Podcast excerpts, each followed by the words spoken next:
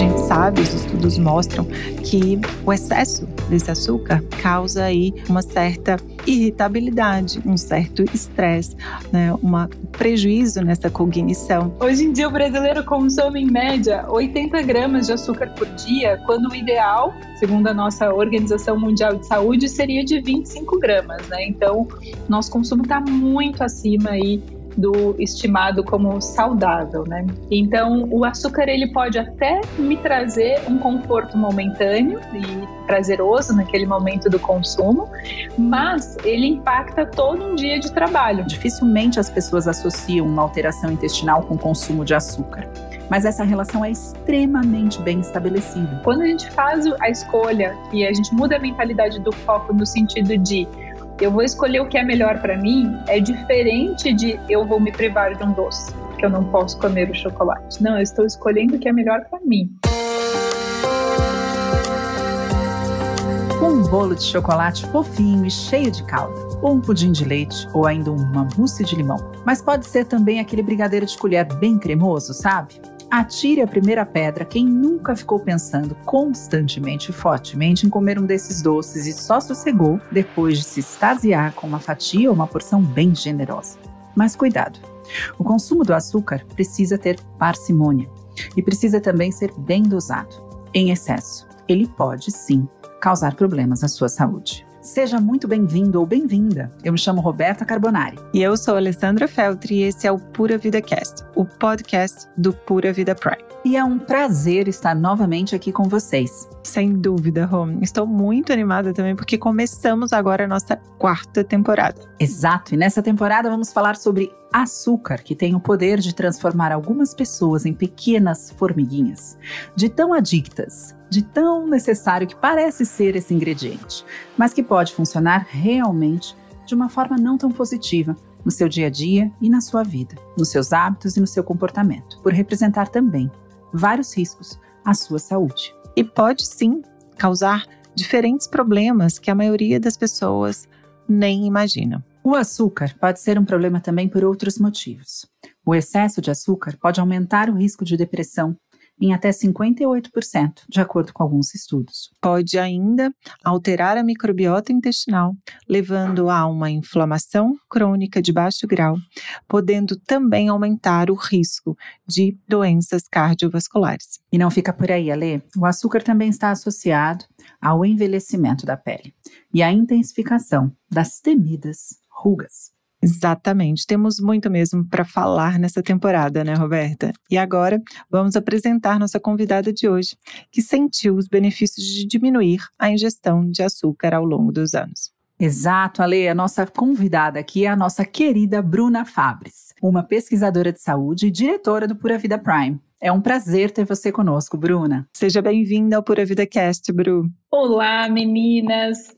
Quero agradecer o convite. Para mim é um prazer enorme estar aqui com duas colegas de trabalho tão queridas da Pura Vida e ao mesmo tempo duas amigas. Estou super animada para esse bate-papo para a gente falar de açúcar. O prazer é todo nosso. Obrigada por aceitar nosso convite. É um prazer recebê-la aqui no nosso Pura Vida Cast. Bruna, então fala pra gente aqui a sua experiência com açúcar. É algo engraçado, alguma coisa que você já ouviu, de alguém que de repente não entende muito bem o papel do açúcar, onde está o açúcar. Conta um pouquinho aqui pra gente, a gente tem muito para falar, mas eu queria ouvir de você se alguém já te falou eu não como açúcar e você falou, hum, talvez não seja bem assim. Nossa, algumas, muitas vezes, né? Eu acho que a primeira coisa que a gente precisa elucidar, Beta, é a questão das pessoas que falam assim. Eu ouvi recentemente de uma funcionária. Ah, mas eu nem gosto tanto assim de doce, é que eu prefiro salgado. Eu adoro uma boa massa, um bom risoto. E eu tenho uma notícia para dar para todo mundo que, assim como ela me falou isso, você é tão formiga quanto o povo do Brigadeiro.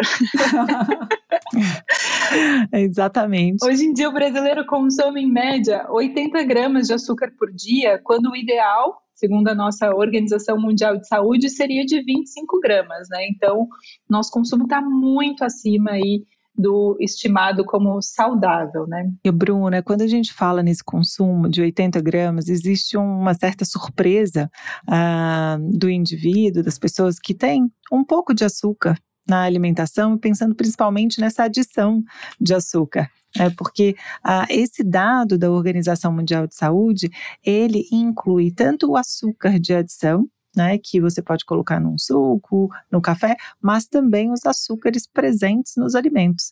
E aí que tá, né? Onde você tem esse açúcar e não sabe, principalmente nos carboidratos refinados, nas bolachas, no arroz, ah, na massa. Exato. Acho que vocês podem até explicar melhor do que eu que esse açúcar que a gente fala que se esconde na massa faz parte do processo quando a gente está fazendo a digestão que ele se transforma em açúcar, né? Exatamente. Vamos explicar um pouquinho de como que o alimento se transforma em açúcar, então, para quem está nos ouvindo aqui, tá? As pessoas falam, poxa, todo carboidrato é açúcar? Na verdade, existem carboidratos, né? Ou alimentos que contêm carboidratos e contêm outros nutrientes, fibras, outros macronutrientes. No entanto, quando a gente fala do carboidrato refinado, ele basicamente é composto ali por uma farinha ou por um alimento que foi processado o suficiente para que, ao passar ali pelo nosso trato gastrointestinal, se transforme em açúcar rapidamente na nossa corrente sanguínea. Tá? Então, esse carboidrato ele pode se transformar em glicose na nossa corrente sanguínea elevando os nossos níveis glicêmicos, o nível de açúcar no nosso sangue.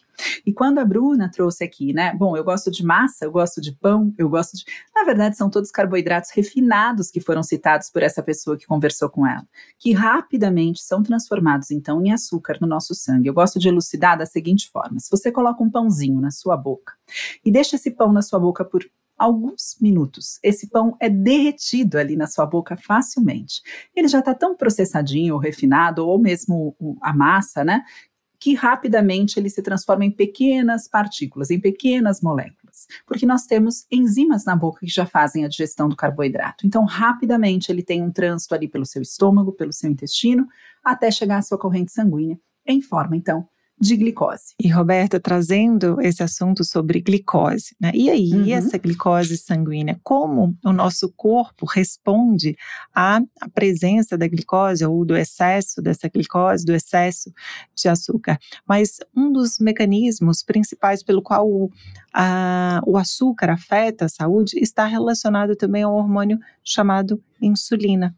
Por isso que para falarmos de açúcar e dessa glicose aí presente no sangue após o consumo de um pãozinho, de uma massa ou de uma fruta com alto índice glicêmico, é necessário sempre a gente falar de uma maneira aqui bem breve sobre essa insulina, né? O que é essa insulina e qual o impacto que ela pode causar aí no nosso organismo. A insulina, ela é um hormônio essencial uh, ao nosso metabolismo, porque ela é que é responsável por retirar esse açúcar, essa glicose do sangue e proporcionar a sua entrada nas células. Dessa forma, mantendo o quê? Uma glicemia sanguínea ajustada, harmoniosa, em níveis adequados.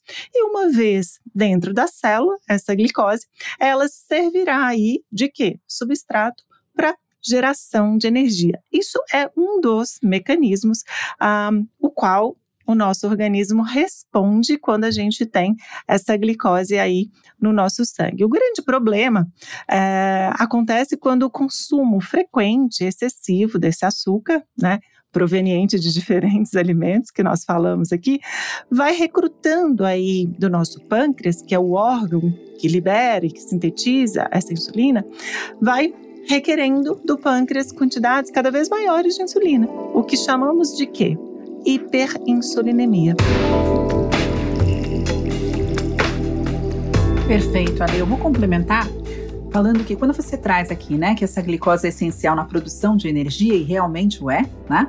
O que acontece é que se a gente acaba consumindo uma quantidade muito maior do que precisamos, chega uma hora que seu corpo fala: olha, essa energia toda a gente não vai usar agora, mas vamos reservar. Se ela está ingerindo toda essa energia, uma hora ela vai precisar. E a forma de reserva de energia do nosso corpo, ou seja, a forma de reserva dessa glicose no nosso corpo, é a gordura. Então, se eu consumo tá, em grandes quantidades, uma carga muito grande aí de açúcar, eu transformo esse açúcar ao invés de em energia, em reserva energética, gordura. Então aqui a gente tem que deixar claro que a gente não está pedindo para você nunca mais comer sua massa ou nunca mais comer seu pão, mas é não fazer desses alimentos o único ingrediente da sua refeição, por exemplo. Né? Então, se você vai comer uma massa, qual o tamanho dessa porção? Você pode colocar fibras, você pode comer também a sua salada, você pode ter uma proteína junto com essa massa, porque dessa forma, até a rapidez com que esta massa se transforma em açúcar é reduzida. Então, ao invés de bem rapidinho, como derretendo na boca em 15 minutos na sua corrente sanguínea, você tem toda uma refeição para ser digerida, uma composição de prato aí que traz uma série de nutrientes e macronutrientes, fazendo com que exista uma lentificação do seu processo digestivo e ao invés de entrar um monte de açúcar ao mesmo tempo na sua corrente sanguínea, isso vai sendo liberado bem aos pouquinhos, ao longo de uma, duas horas. E aí, obviamente, a gente gasta mais energia em duas horas do que em 15 minutos, certo, Ale? Exatamente. Muito bem pontuado, Rô. Sabe uma coisa importante também da gente trazer, e eu tenho certeza que a Bruna sentiu esses benefícios quando a gente fala do impacto do açúcar, principalmente ah, no foco e na concentração. Realmente a gente sabe, os estudos mostram que o excesso desse açúcar causa aí uma certa irritabilidade, um certo estresse, né, uma prejuízo nessa cognição. Bruna, você sentiu alguma coisa parecida, uma melhora aí no seu sistema cognitivo, de aprendizado, de memória, com essa redução de açúcar? Você conseguiu experienciar isso? Muito, muito. Olha, eu queria dizer, antes de mais nada, que como uma descendente italiana, e grega, como uma. Eu tenho descendência italiana e grega, então saber que a gente pode continuar mantendo a massa no nosso prato é quase como um acalento ao coração, né? Desde que não seja a estrela principal da nossa nutrição, né? Adorei é... essa última frase. Ah, é isso aí. né? Bom, respondendo a Lê, eu tenho várias coisas que eu, que eu gostaria de compartilhar aqui com relação ao consumo de açúcar que eu percebi.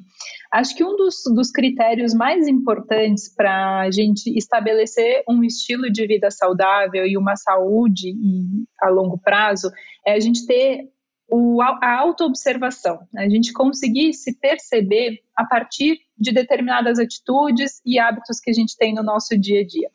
E o cérebro, para mim, eu sou uma pessoa que trabalha muito pensando, né? Eu sou, uso muito atividade mental, é uma das minhas maiores ferramentas. E quando eu não estou com foco ou com memória, isso significa que eu não estou no meu melhor para produzir, para trabalhar, para fazer as coisas que eu preciso fazer. Então, o açúcar ele pode até me trazer um conforto momentâneo e prazeroso naquele momento do consumo, mas ele impacta todo um dia de trabalho. Então, por exemplo, se eu insiro é, carboidrato refinado ou propriamente o açúcar numa, numa forma mais refinada no café da manhã, eu percebo o meu desempenho baixo ao longo de todo o dia.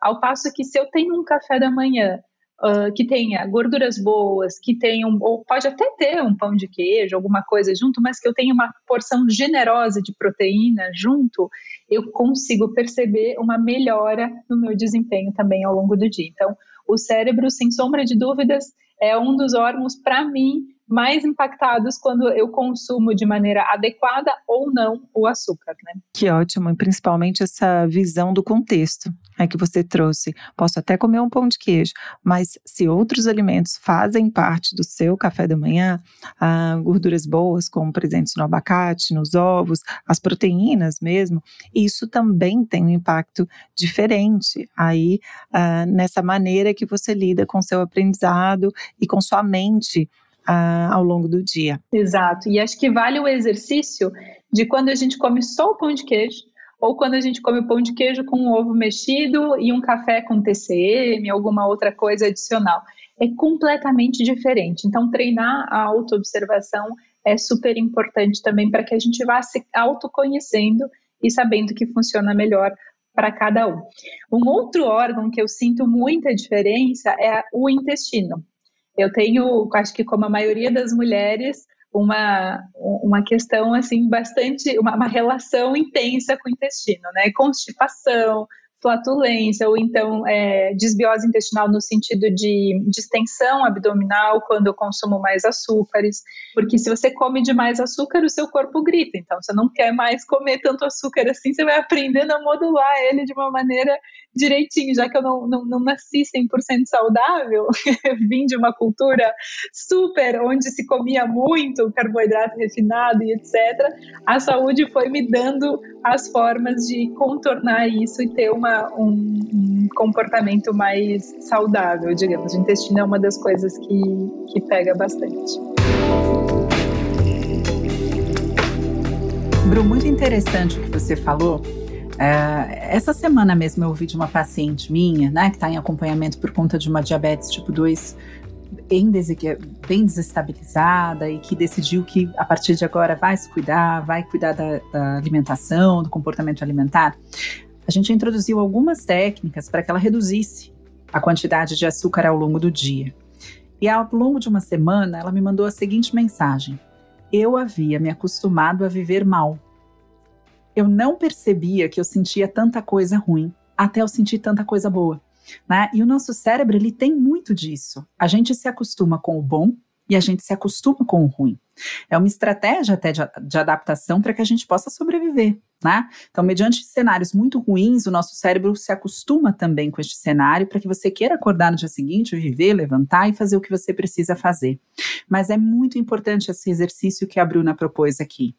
Experimente, experimente fazer diferente, né? Ao invés de um consumo apenas de carboidratos refinados pela manhã, e muitas vezes é o carboidrato refinado com, vou ter que falar, com uma manteiga, né? Um pão de manteiga, um café com açúcar, ao invés desse tipo de alimento que além de só te entregar de repente um carboidrato refinado não te entrega nutrientes, faça essa troca e anote, observe, sinalize para você mesma o quão diferente foi tanto a sua atividade cognitiva, né, a potência aí do seu cérebro ao longo do dia, com mais nutrientes e uma alimentação equilibrada, quanto a resposta intestinal que você tem. Dificilmente as pessoas associam uma alteração intestinal com consumo de açúcar, mas essa relação é extremamente bem estabelecida. O açúcar ele acaba por mudar a nossa microbiota intestinal e aumentar a proliferação de bactérias patógenas, gram-negativas. Queria ver se você teve alguma experiência também, já que você falou do intestino, você falou que comia muita massa, né? Não sei se você era formiguinha também para doces, brigadeiros e derivados, mas queria saber se esse desequilíbrio intestinal que você vivenciava, Bru, eh, te trouxe algum desequilíbrio de microbiota vaginal, porque as mulheres Sim. também não associam. Super, com certeza. Eu acho que assim, a gente tem alguns impactos no curto prazo, que para mim são imediatos, que é, por exemplo, o cérebro e o intestino, como a gente falou, é, o desequilíbrio na flora vaginal também e na pele. Então, sempre no dia seguinte que eu como alguma coisa que não está dentro dos conformes, sai uma espinhazinha, ou a minha pele fica mais manchada quando eu não estou tão regrada, né? Então, a resistência à insulina tem uma relação muito grande com as manchas na pele.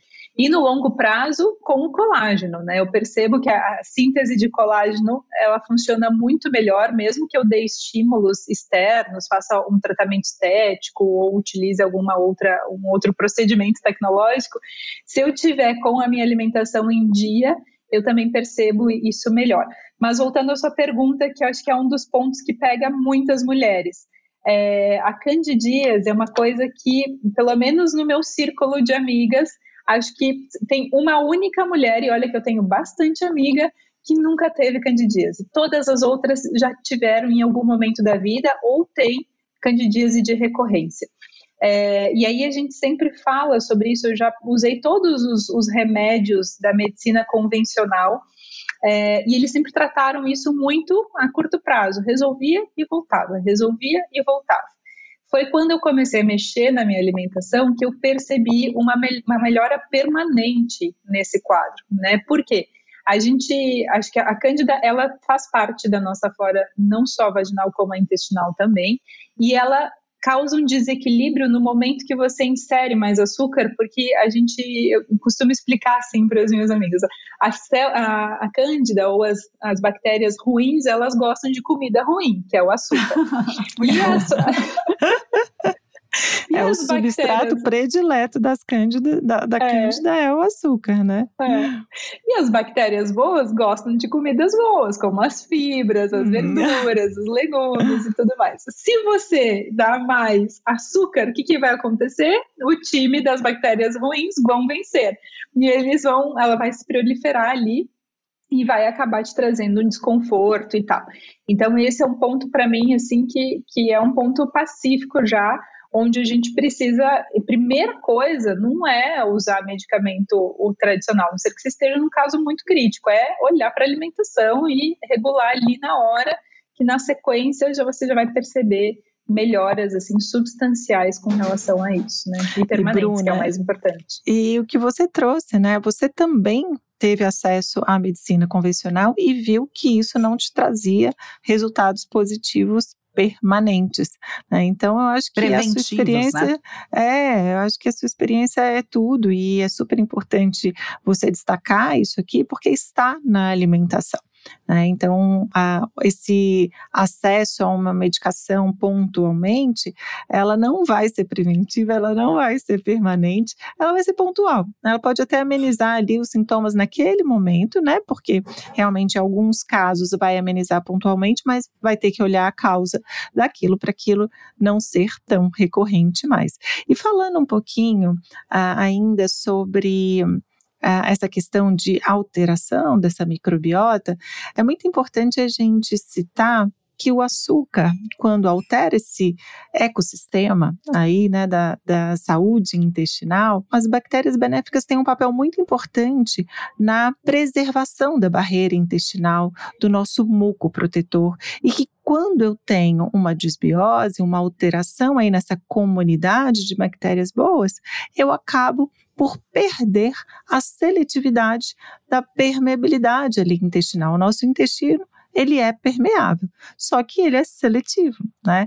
Agora, quando eu tenho algo que altera essa permeabilidade, começam a passar ali moléculas ou algumas substâncias que não eram para poder passar e o nosso corpo responde a essas moléculas com uma resposta inflamatória, né? Que aí é uma outra coisa que a médio, longo prazo a gente vai ter aí como resposta do excesso de açúcar ao longo dos anos, gerando uma inflamação crônica de baixo grau que vai ser elucidada nos próximos episódios. Vou trazer uma experiência pessoal minha aqui, posso? Claro. Para mim foi um choque quando eu entrei na nutrição e na minha primeira aula de bioquímica. Eu sempre tive um, uma relação muito tranquila com o meu peso, com o meu corpo e com a alimentação. E nunca pensei no consumo de açúcar, né, de repente, como uh, um problema, mas também nunca tive um consumo muito alto. No entanto, do alto dos meus mais de vinte e poucos anos, ouvir do meu professor que o açúcar né, era responsável por alterar a formatação do colágeno. Aquilo foi um choque. Eu voltei para casa e conversei com meu marido, que já estudava muito a respeito de alimentação, eu falei, porque esta informação nunca me foi trazida, né? Se essa informação tivesse me sido trazida aos 12 anos, talvez eu nem quisesse experimentar o açúcar, porque não, ele não poderia me trazer qualquer benefício. Então, esse é um ponto que eu queria trazer aqui. E a outra questão é a questão que vocês oh, trouxeram. A... Deixa fala, eu só fala introduzir aqui por conta disso. Claro, Ale. Sabe por que, que você não teria deixado de comer o açúcar? Porque não ia ser visível essa destruição de colágeno entendeu? Perfeito, Você ia claro. falar assim, gente, não tá dando diferença nenhuma, esse negócio é papo furado. Exato, é a longo prazo, né? Eu falo que a nossa, a nossa renovação epitelial, ela acontece de uma forma muito incrível quando a gente é mais jovem, né? Quando a gente é adolescente, quando a gente é criança, a gente fala, por que, que eu não tinha problema intestinal? Por que eu comia açúcar e minha pele não alterava? Porque a gente tem um processo de renovação celular muito intenso nessa fase.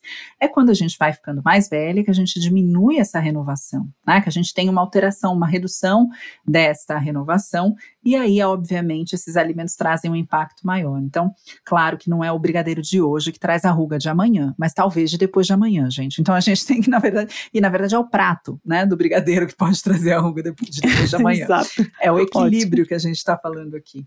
E a outra questão é a questão do pâncreas, né? A Lei falou muito bem sobre o pâncreas, o pâncreas ser um secretor aí da insulina. Algo muito preocupante hoje que eu acho importante, de, de extrema importância. Uma temporada inteira falando do açúcar e desmistificando também, né?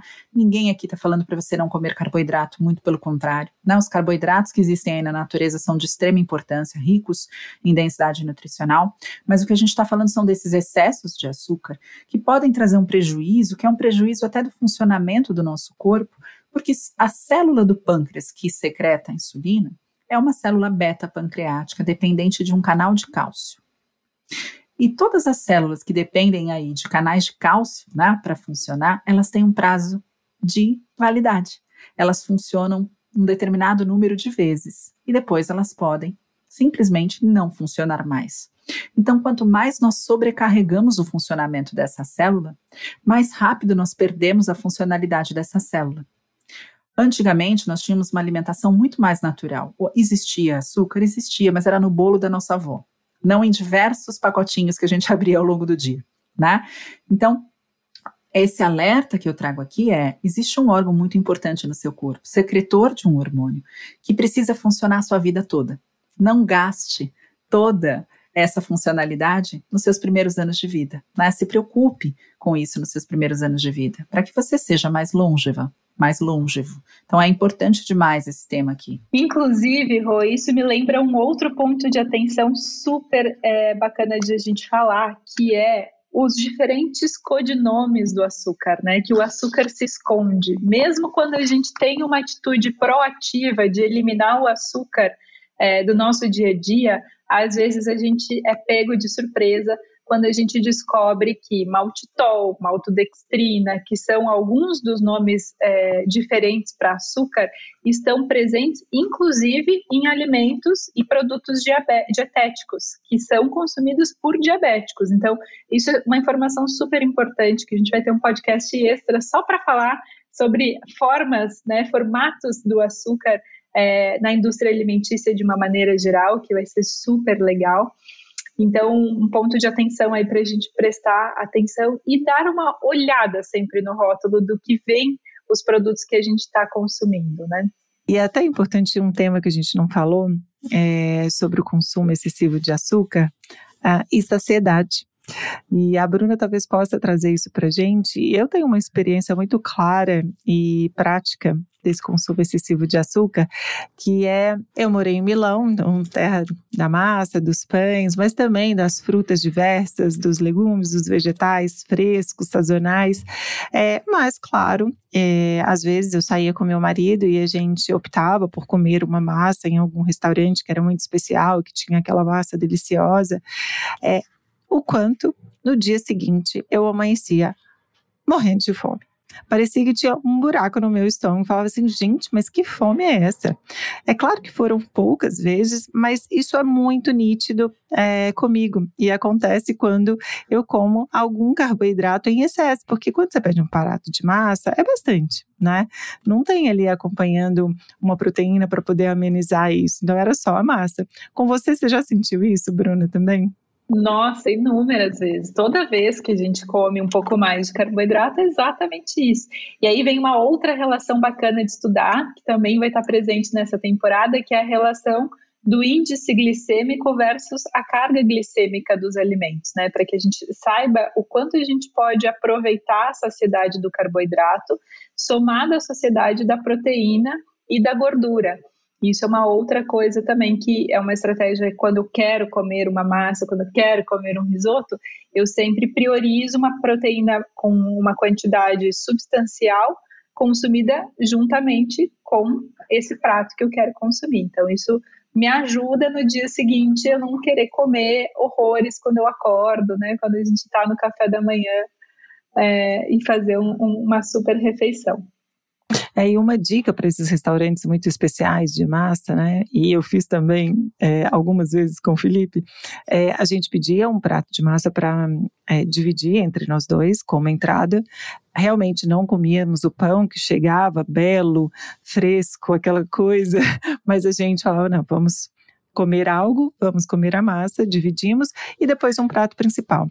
Isso funciona super bem é, não fica com um excesso alimentar num período noturno, principalmente, ah, mas que também funciona bem aí durante o almoço e que gera saciedade. É aquilo, você pode de tudo, mas não tudo todos os dias, né? Exato. Então, assim, um pouco de tudo, né? A gente sempre é, vai poder isso, é claro, de acordo com a sua tolerância a certos alimentos, o momento do dia sempre uh, deve ter aí uma certa atenção, mas a restrição demais, o não pode isso, não pode aquilo, né? a gente está falando sobre açúcares, a gente trouxe aí que as massas, os pães, os biscoitos são aí fontes né, de açúcar por conta desses carboidratos, mas que eles podem sim estar presentes de uma forma adequada, equilibrada, sem que a gente tenha aí essa restrição exagerada, extrema, esse radicalismo, mas a gente conseguir saborear de um tudo um pouco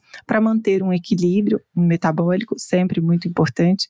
É, então, eu acho que é, isso também gera uma saciedade mental, né? Só de você saber que você pode ter aí uma alimentação flexível, e é uma forma que eu trabalho muito com os meus pacientes, uma forma flexível de enxergar, um plano alimentar, enxergar o que você é, deve ingerir aquele dia de acordo com as suas necessidades, as proteínas principalmente gerando saciedade para que você não fique ali buscando sempre por alimentos mais palatáveis, por fontes de energia imediata que é o que o carboidrato traz, essa fonte de energia imediata, as proteínas distribuídas ao longo do dia, uma densidade nutricional com micronutrientes importantes para o metabolismo de glicose, para a saciedade também.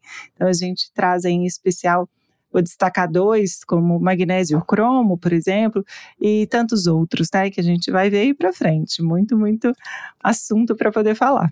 Preciso falar alguma coisa antes. Agora eu estou oficialmente apaixonada pela lei. Entendeu? Uma nutricionista que trabalha com abordagem comportamental ouvir essa, essa sentença completa que ela traz aqui Viu? é paixão, é, é, digno de paixão. É muito incrível você ter falado isso, Ale, de verdade. Eu, eu, eu busco muito, né, estudos que tentam entender o que acontece com as pessoas que colocam essa restrição cognitiva. Eu não posso, isso é proibido, isso nunca mais. E é justamente o caminho oposto que esta restrição, esta proibição que ela trouxe, leva essas pessoas. Tá? Então, Estudos que mostram, por exemplo, que você eliminar de uma forma extremada o açúcar, né, seja ele na composição de algum prato ou seja ele no chocolate, numa sobremesa, faz com que as pessoas aumentem a valoração deste alimento em mais de 35%. Então, algo que não era tão importante passa a ser muito importante. Para você lembrar de não comer, você precisa lembrar do alimento o tempo inteiro. Então, chocolate, não posso comer? Chocolate. Eu não posso comer. E você acaba trazendo um pensamento obsessivo a respeito de algo que você se proibiu, que na verdade você não está proibida. A questão é que. Será que é por isso que eu não como chocolate?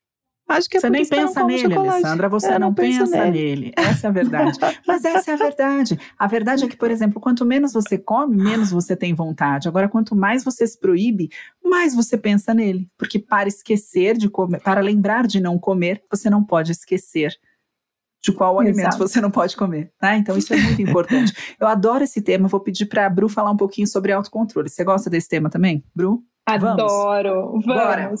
Inclusive, eu queria com, complementar o que a Lê trouxe, que você trouxe, Beta, que é o seguinte: todas as vezes que eu tentei tirar 100% o açúcar da minha vida, ou o carboidrato, ou o que quer que seja, eu falhei. Em todas. Perfeito. Que bom em você todas. falar isso. Por quê? Porque é insustentável. A gente uhum. não consegue manter uma consistência nesse tipo de, de abordagem que a gente se dá. Uhum. E esses dias eu estava conversando com o meu time e a gente estava falando sobre o pão de queijo no café da manhã. Aí me disse uma, uma falou que. E olha que ela nem é mineira, gente. Ela é gaúcha. Gente, ela é gaúcha, né? Nem mineira. E pega esse pão de queijo para todo lado, olha só. Pois é, paixão pelos mineiros, né, Lelusca? Eu sei, é a convivência sei. com a Lê, viu? Daqui a pouco sou eu fazendo meu Amo pão de você. Amo você. A, a, Beta logo, logo vai entrar na, na turma do, pão, na, no bom de, do pão de queijo. queijo. Vai entrar. É sem glúten, Beta, veja bem. a desculpa, né? E aí eu falava com ele sobre que comer pouco para comer sempre, né? Então, assim, às vezes é, ouvi também de, de, uma funcionária dizendo: Nossa, eu vim de uma família com muita restrição financeira, onde eu quase passei fome. E agora que eu tenho condições de comer, eu não posso porque eu tô pré-diabética e hipertensa. Por quê? Comeu muito, comeu demais ao longo dos uhum. últimos anos, né? Então, se a gente poder comer pouco, em quantidades é, pequenas, conservadoras, essa ideia que a, a, a Lê trouxe, essa sugestão que a Lê trouxe de compartilhar o prato, é sensacional, porque você continua saboreando aquilo, tendo o prazer da comida, e ao mesmo tempo você mantém uma alimentação equilibrada com proteína, com fibra e assim por diante. E um ponto que acho que a gente precisa olhar como sociedade é a questão do tamanho da porção do carboidrato. Se a gente entra numa padaria, é, a vitrine inteira é carboidrato e às vezes tem 5% lá de possibilidades de proteína ou com alguma coisa com, com fruta, com fibras e etc. Restaurante, a mesma coisa, as porções de massa são grandes, os risotos são grandes, né? Uma mandioca vai ser sempre uma grande porção.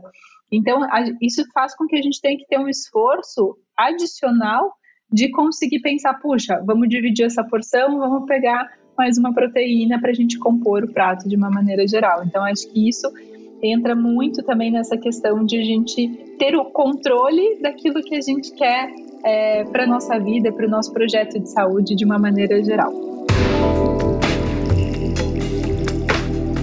Bom, é, com relação ao autocontrole, o autocontrole tem uma definição científica muito legal, que é a capacidade que a gente tem de regular os nossos desejos, as nossas emoções e os nossos sentimentos para que eles não governem o nosso comportamento. Só que a ciência nos aponta que isso fica mais difícil em duas situações especialmente. A primeira delas é quando você está cansado, quando você está exausto e você já usou demais o seu autocontrole durante o dia. Quer ver uma prova disso? Quando a gente começa a dieta, é sempre mais fácil a gente fazer um bom café da manhã e fazer um café da manhã equilibrado do que garantir a sequência da dieta no jantar. Porque a gente está mais cansado, a gente está mais exausto, o nosso potinho de autocontrole se esvaziou. Então, ele é um recurso escasso que esvazia ao longo do dia e que a gente precisa saber gerenciá-lo. E aí tem um segundo momento que a gente também tende a perder o autocontrole, comprovado pela ciência, que é quando a gente está com fome. É, eu queria compartilhar um exemplo muito legal de um professor de neurociência, o Pedro Calabres, meu amigo também, que ele traz no curso dele, que ele fala de uma palestra que ele foi dar na Petrobras. Na Petrobras, eles têm muitas, uh, muitos procedimentos de segurança em função dos, dos acidentes, do alto risco de acidentes fatais nas plataformas de petróleo. Então, assim, é uma empresa impecável no que diz respeito à segurança do trabalhador. E eles perceberam que os picos de acidentes de trabalho se davam antes do almoço, né, lá pelas 11 horas e pouquinho, ou antes do jantar, lá pelas 18 horas. E quando eles se deram conta disso, Pedro disse: puxa, tem tudo a ver com autocontrole, tem tudo a ver com fome e com exaustão. É exatamente antes das pausas desses trabalhadores. E aí eles readequaram todo o sistema lá de procedimentos e normas com relação à segurança do trabalho, tendo em vista isso. O que, que essas duas coisas querem dizer? Em especial, para a gente priorizar estar saciado, especialmente quando a gente estiver cansado. Não, a gente não pode, sob hipótese alguma, permitir que o gatilho da fome encontre o gatilho do cansaço, porque vai ser muito mais difícil a gente controlar o nosso desejo de comer doces ou de comer errado, entre aspas, a comida que não nos beneficia, que não beneficia a nossa saúde, né? Outra coisa importante e legal de a gente falar é sobre a mudança de mentalidade, estar bastante centrada no nosso foco. O que, que isso quer dizer?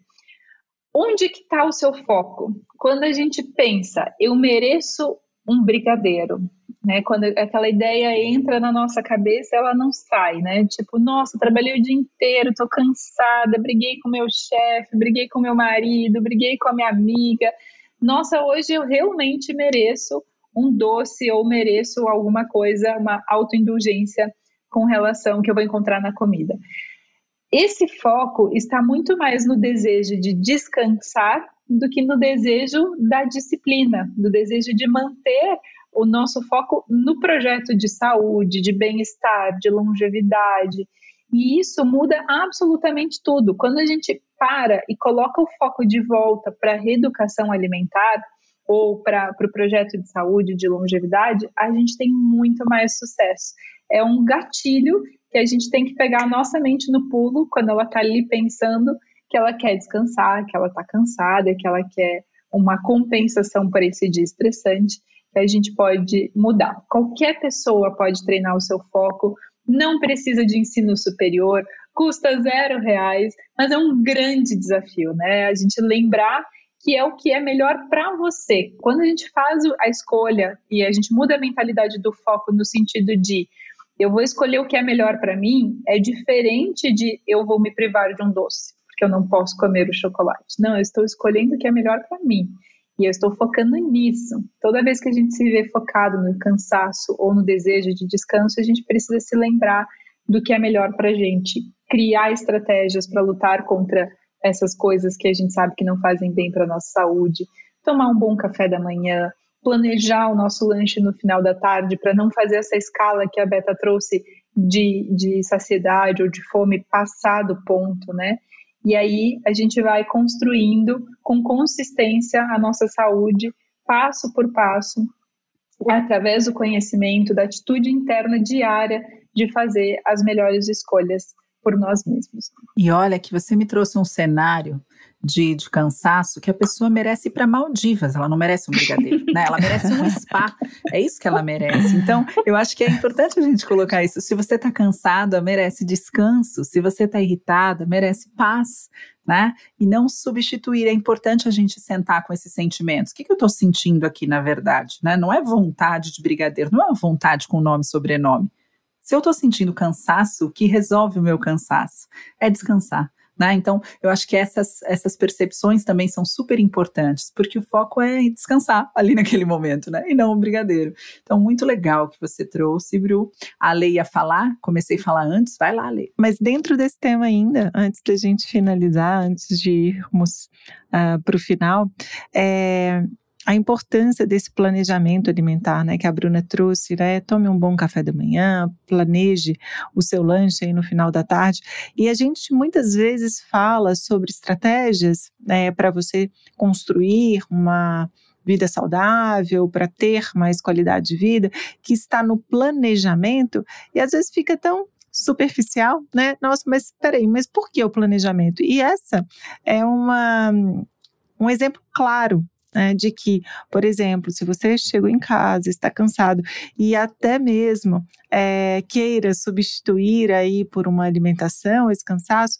prestar atenção no que você planejou para se alimentar, o que tem na sua geladeira, no que tem na sua dispensa que você possa preparar para você, que você goste, que gere saciedade, a importância ah, dessa alimentação densa ao longo do dia, está enfrentando rotinas intensas, planeje a sua alimentação. É, faça um bom supermercado, compre ali é, frutas frescas, vegetais, legumes, tenha isso pronto em casa para que você consiga também ah, não ah, aderir aí a essas indulgências, altas indulgências aí de forma fácil para compensar esse cansaço. Né? Exato, e talvez o que você mereça é revisitar a sua rotina também, né, Ale? Muito bem muito bem falado. Porque às vezes você fala, bom, eu tô chegando cansada todo dia, o que, que será que eu posso fazer na minha rotina, né?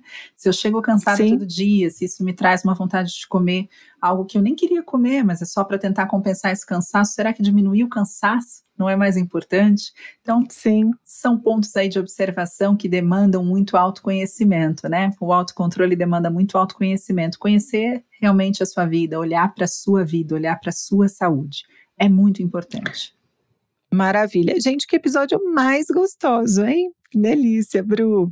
Foi muito bom ter você aqui. Acredito que quem ouviu e acompanhou o podcast hoje aprendeu muito. Aprendeu que é possível resistir à tentação do açúcar e começar a colher esses benefícios no dia a dia. Isso mesmo, Ale. Adorei nosso papo. Foi realmente muito esclarecedor. Muito obrigada, Bruna. Meninas, eu que agradeço pelo convite. É sempre um prazer estar na presença de vocês e também aprendi muito. Obrigada, Bru. Esse foi mais um episódio do Pura Vida Cast, o podcast oficial do Pura Vida Prime. A gente agradece a sua audiência e fica feliz por saber que você está escolhendo aprender sobre como melhorar a sua saúde. Esse compromisso é com o seu bem mais precioso, que é, de fato, a sua saúde. Nos siga no Instagram. É só procurar por Pura Vida Prime. Por lá, compartilhamos ainda mais informação. Ah, ainda tem mais. Se você tiver alguma dúvida, nos escreva por lá também. A gente adora se comunicar de diferentes formas. Se você está gostando do Pura Vida Cash, compartilhe com outras pessoas que também podem se beneficiar desse conhecimento.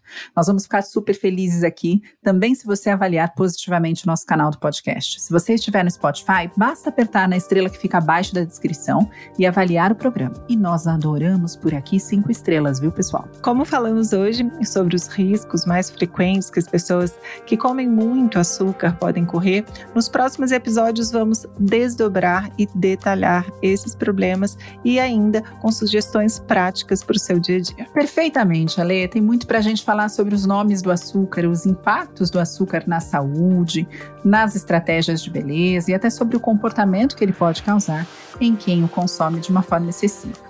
A gente espera por você no próximo episódio. Muito obrigada, meninas. Foi um prazer estar aqui com vocês hoje. Obrigada, Rô. Obrigada, Bru. Beijo. Beijo, meninas. Até a próxima.